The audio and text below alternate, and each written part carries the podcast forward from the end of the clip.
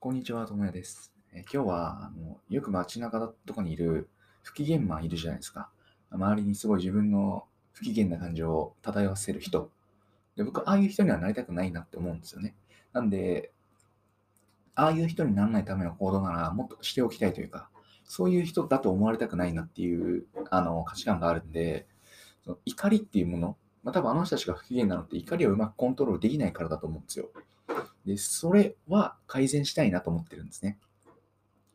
で、じゃあどうすればいいのかっていうのをパーって考えてたときに、まあ、あの面白い本を見つけまして、そこにその怒りの上手な管理方法、アンガーマネジメントっていうんですけど、っていうもののあの手軽なやり方があるよみたいなのがあって、それがすごい分かりやすくて、かつ便利だったんですよね。シンプルにできて、その数秒でできる時間、最初は紙とかに書けばいいんですけど、慣れると頭の中でもできるようなことを、で、かつ効果も実感できたので、それについて紹介できればなと思います。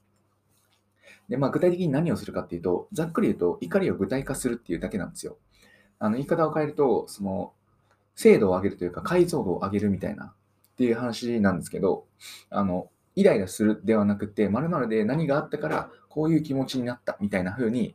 あの言葉の解像度を上げていくっていうことっていうのがいいよねっていうのがまず一つなんですよね。アンガーマネジメントのまあ大原則というかっていう話らしいんですよ。で確かにそれはそうで、例えば左手に火傷を負っているっていう事実に気づかずに、なんか左手が痛いなと思ってても、多分うまく対処できないんですよね。その、どういうふうにやればいいか分かんないじゃないですか。なんか左手が痛いなだと。なんですけど、左手に火傷を負っているっていうふうに分かれば、じゃあどういうふうに対処すればいいかって分かりますかね。火傷への対処方法を調べてやればいいわけなんですよ。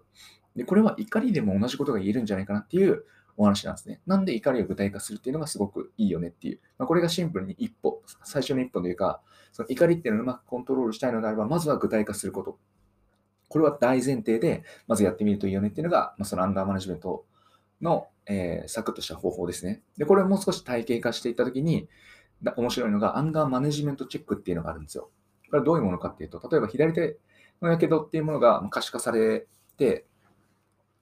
その左手が今痛いんだってことがわかるわけですよ。やけどで。なったときに、そのアンガーマネジメントチェック用紙っていうのを記入するんですね。どういうことかっていうと、何を記入するかっていうと、まずあの日付と時間。で、2つ目に場所。で3つ目に、あ、これは怒りの話なんですけど、腹の立った状況だったりとか、で、4つ目が腹の立った理由。で、5つ目が怒りのレベルだったり、で、6つ目に腹を立てたことで発生した問題。7つ目に解決策みたいな、まあ要するにこの7つを埋めていくだけなんですよ。まあ、いわゆる 5W11 ですよね。なぜそのひあの怒りを感じたのかとか、いつどこでどのように、なぜ感じて、で、どのくらいのレベルなのか、痛み、あの、やけどだった怒り、痛みレベルだったりとか、っていうことですよね。で、その、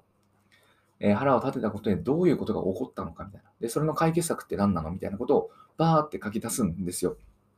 で、これをするとめちゃめちゃ頭の中がスッキリするんですよね。例えば上司にガッて言われてすげえイラッとしたとしても、それ、あこのアンガーマネジメントチェックをして、ちゃんとその具体化する。具体化しつつ、この7つを答えてみると、すごいスッキリするんですよ。もやもやしないというか、物事が明確になるんで、あ次何をすればいいかって分かるんですね。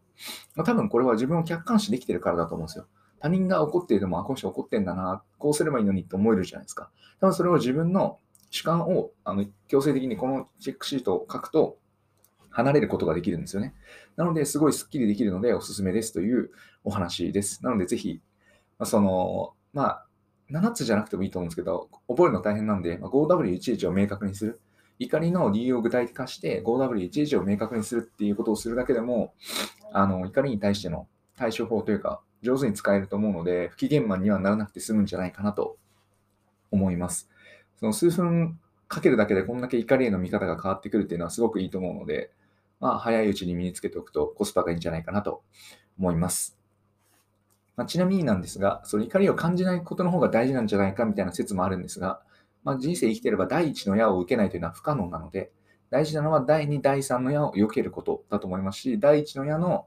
えダメージをいかに早く回復するかの方が僕は大事だと思っているので、まあ、一応こういう考え方を持っておくと良いかなと。まもちろんなくても良い部分ではあるし、動じない心もあった方がいいんですが、まあ、それはそれでできる人とできない人がいると思うんで、こういう、えー怒りのマネジメント方法があることを知っておくのはいいんじゃないかなと思います。お話は以上です。ありがとうございました。ではまた。